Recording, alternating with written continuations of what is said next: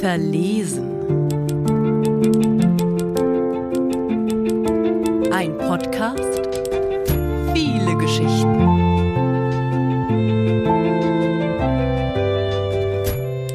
Steine schmeißen. Vor einem Jahr sind wir am Abend vor Silvester am Strand spazieren gegangen. Und ich hatte gewusst, dass Alex etwas über die Muscheln sagen würde, weil er auch derjenige ist, der am Abend als erstes auf den Himmel deutet und irgendjemandem den großen Wagen zeigt. Er meinte also, dass jede Muschel schön sei und doch so unverwechselbar. Und ich dachte, was stimmt nicht mit Muscheln?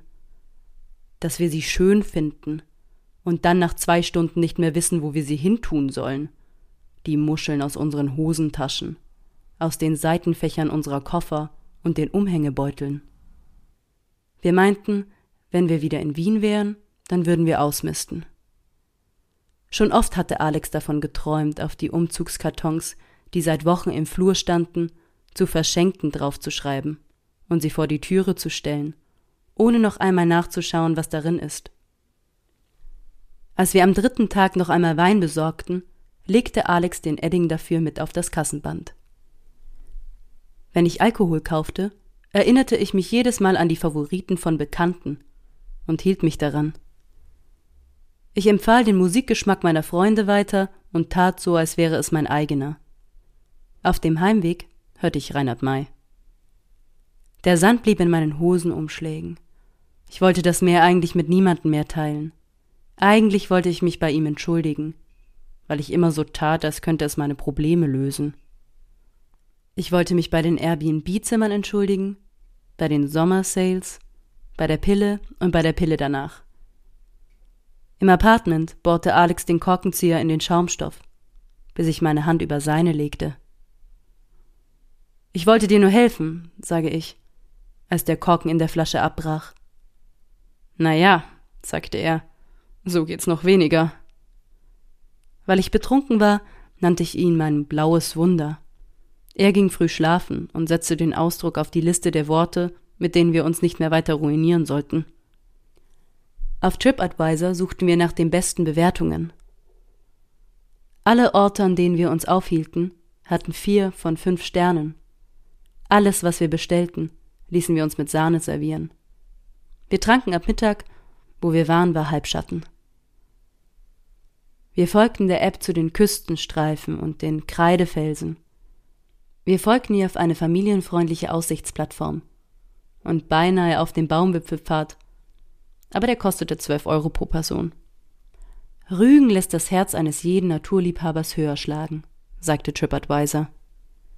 Wenn du die Natur nicht magst, sagte ich zu Alex, dann können wir auch wieder nach Hause Nee, sagte Alex, das passt schon gut hier.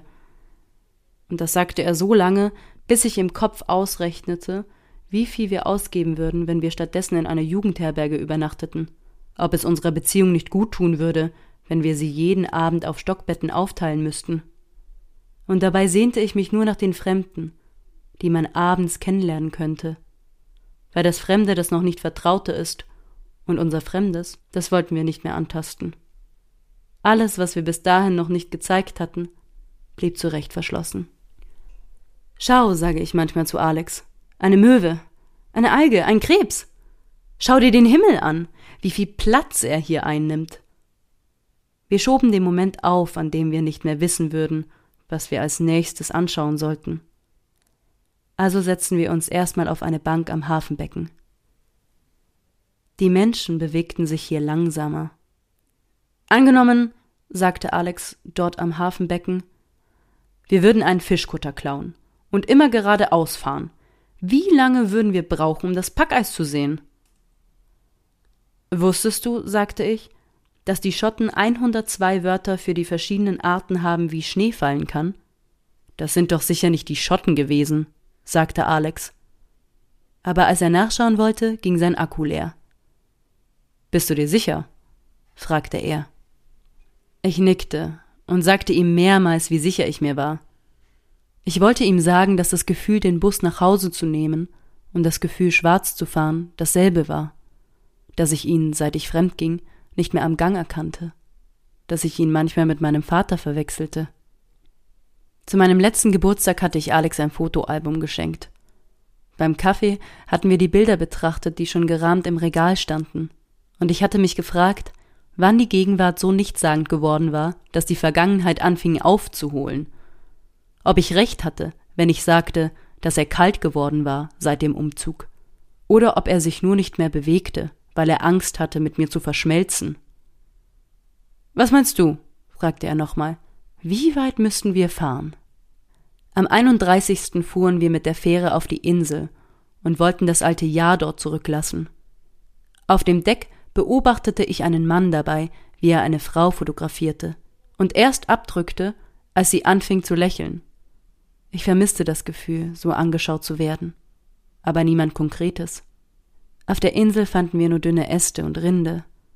Bevor wir wieder am Festland anlegten, warf ich drei Namen über die Reling, Alex vier. Wir hatten nicht gefragt, ob wir mal lesen dürften. Bevor das Holz unterging, wurde es im Strudel des Bugs nach oben gespült. Den Silvesterabend wollten wir langsam verbringen. Doch in unserem Apartment war Countdown-Stimmung. Es war 23 Uhr und draußen schneite es. Wir berichteten uns gegenseitig vom Schnee, bis Alex sagte, wenn, dann waren es die Inuit.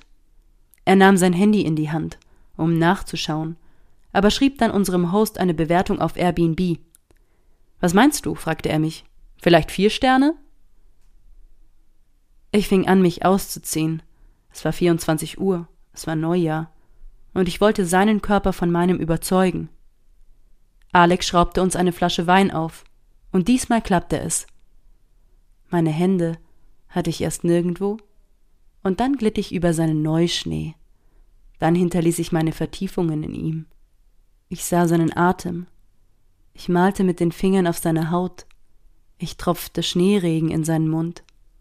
Ich nahm ihn mit in den Wald.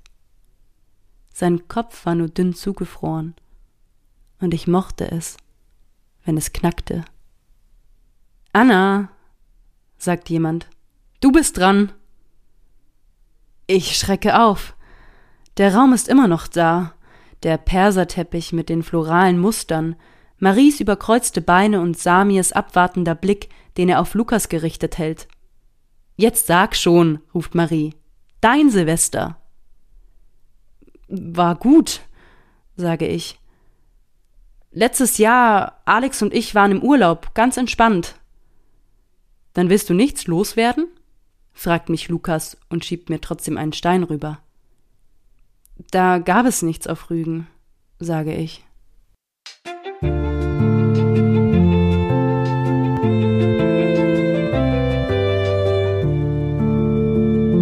Das war Verlesen mit einer Leseprobe aus Steine schmeißen von Sophia Fritz, gelesen von Sandra Julia Reils.